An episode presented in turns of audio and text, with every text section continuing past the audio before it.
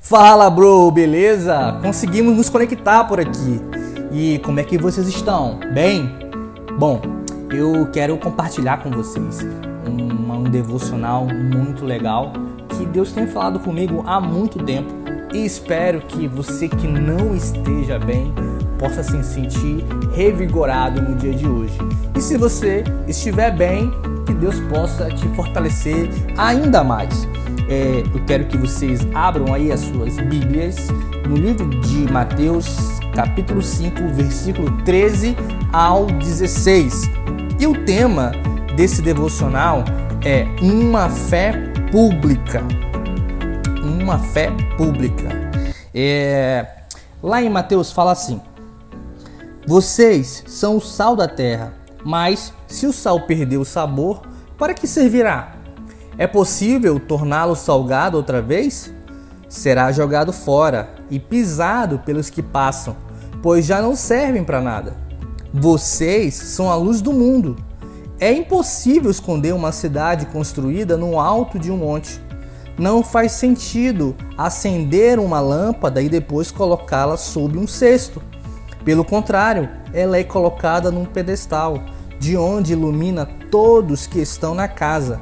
Da mesma forma, suas boas obras devem brilhar, para que todos as vejam e louvem ao seu Pai que está nos céus. Vamos orar? Senhor meu Deus, muito obrigado por tua, pela tua palavra, Senhor.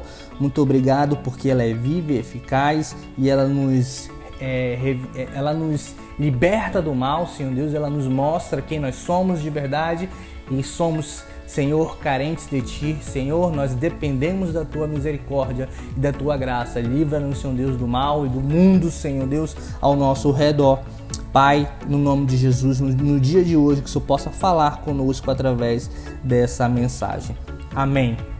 Meus amados, uma fé pública. Você já parou para pensar que a sua fé ela tem que ser pública?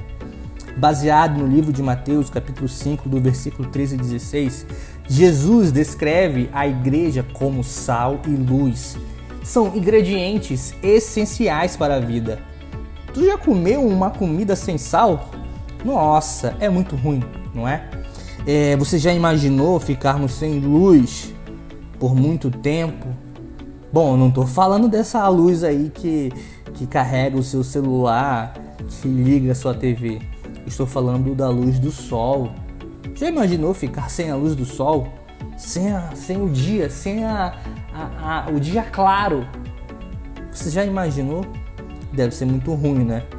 Nossa, é muito ruim.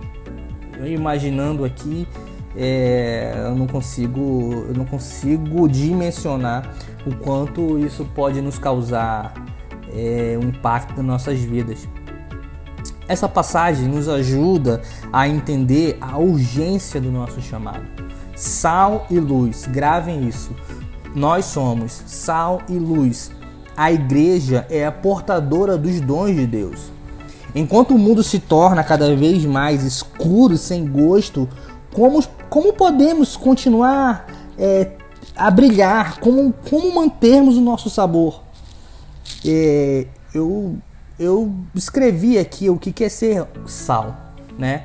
Se o sal de cozinha, né, perdesse o seu sabor, você jogaria ele fora? Com certeza, sem nenhuma dúvida.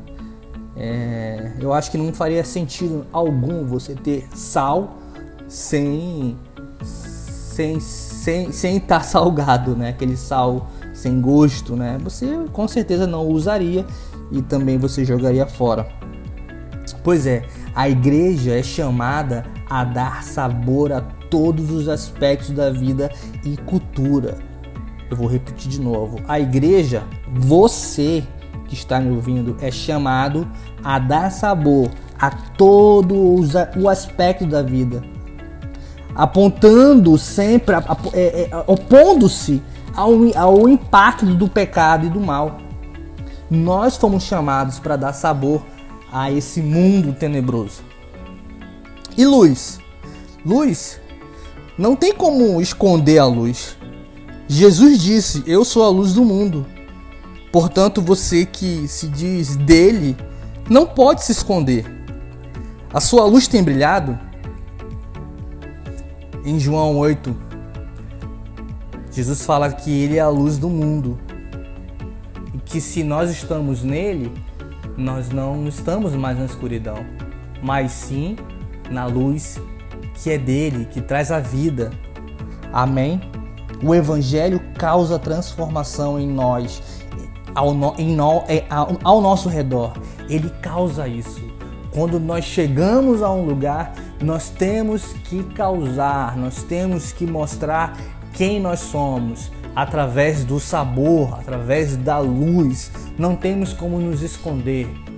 Aquilo que foi nos revelado a nós por intermédio de Jesus Cristo tem que produzir na nossa vida e na vida dos, de quem nos rodeia, na vida do, dos amigos do trabalho, na vida da família, tem que causar também mudança, tem que causar também um, algo, algo diferente. Você está lá para dar luz para dar sabor, porque nós fomos chamados para isso.